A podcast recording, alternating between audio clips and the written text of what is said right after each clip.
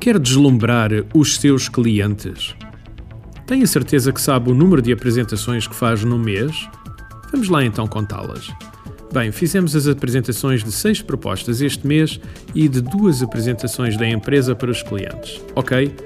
Neste caso, isto prefaz oito apresentações. Mas será que são somente estas?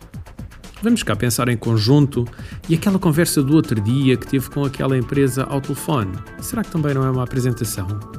E aquela introdução por e-mail que fez àquele cliente ainda hoje? Será que isto também não é uma apresentação?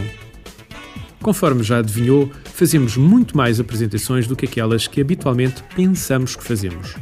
Nesse sentido, e se formos somar todas, vai ver que até fazemos um número bastante interessante por mês. Então, se de facto fazemos muitas mais apresentações do que aquilo que pensamos que fazemos, talvez faça sentido aprimorar o processo. Desta forma, da próxima vez que surja a oportunidade, poderemos de facto deslumbrar os nossos clientes.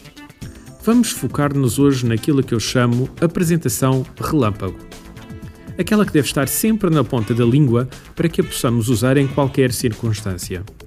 Para que isso aconteça, temos em primeiro lugar de pensar na mensagem que queremos transmitir.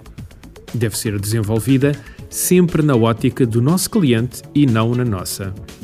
E sejamos sinceros, a única coisa que interessa aos nossos clientes resume-se a uma simples frase: O que é que eu, cliente, ganho com isso.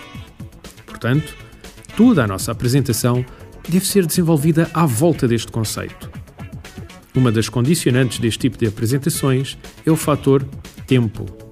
Normalmente, só temos no máximo 60 segundos. Por isso, temos de estruturar a nossa apresentação para que possa ser entregue neste tempo, o que implica que tudo quanto seja acessório deve ser eliminado. Temos de refletir e perceber quais as informações críticas que eu tenho de transmitir. Nos nossos workshops de vendas, habitualmente trabalhamos três componentes críticas neste processo. Primeiro, o anzol, ou seja, a frase de abertura que usamos para captar a atenção do cliente. Deve ser curta e deve dar logo ao cliente o entendimento do valor que lhe podemos trazer com os nossos produtos ou serviços.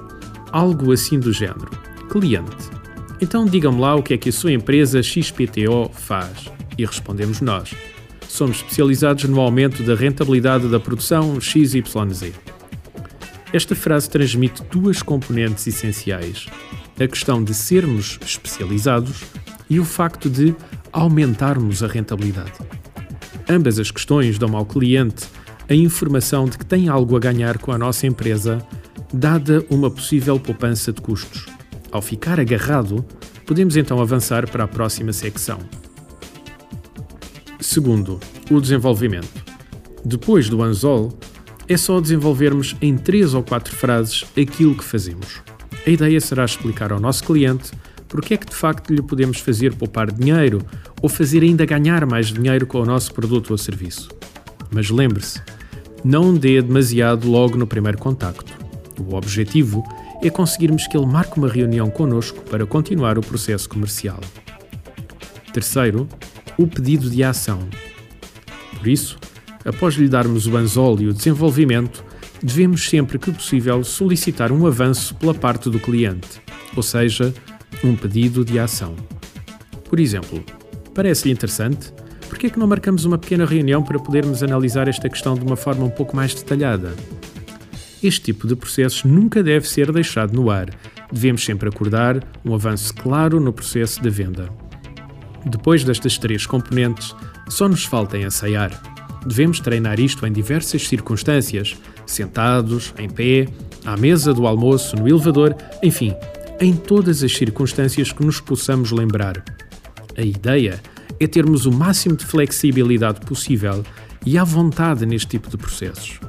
Pode ensaiar frente ao espelho, pode fazê-lo com um colega e, acima de tudo, pode fazer este ensaio dentro da sua cabeça, fechando os olhos e imaginando que está perante uma situação destas e ensaiando a apresentação tal e qual se estivesse a acontecer neste momento.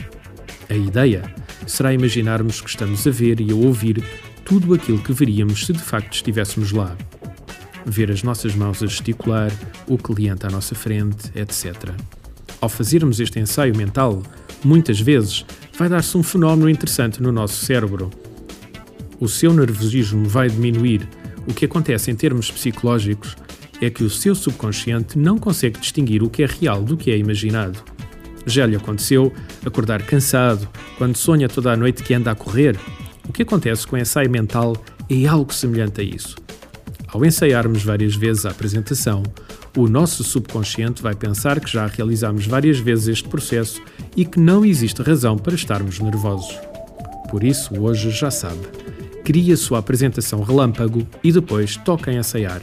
Vai ver quando ela estiver preparada, vão surgir muitas oportunidades para apresentar a sua empresa e fazer negócio.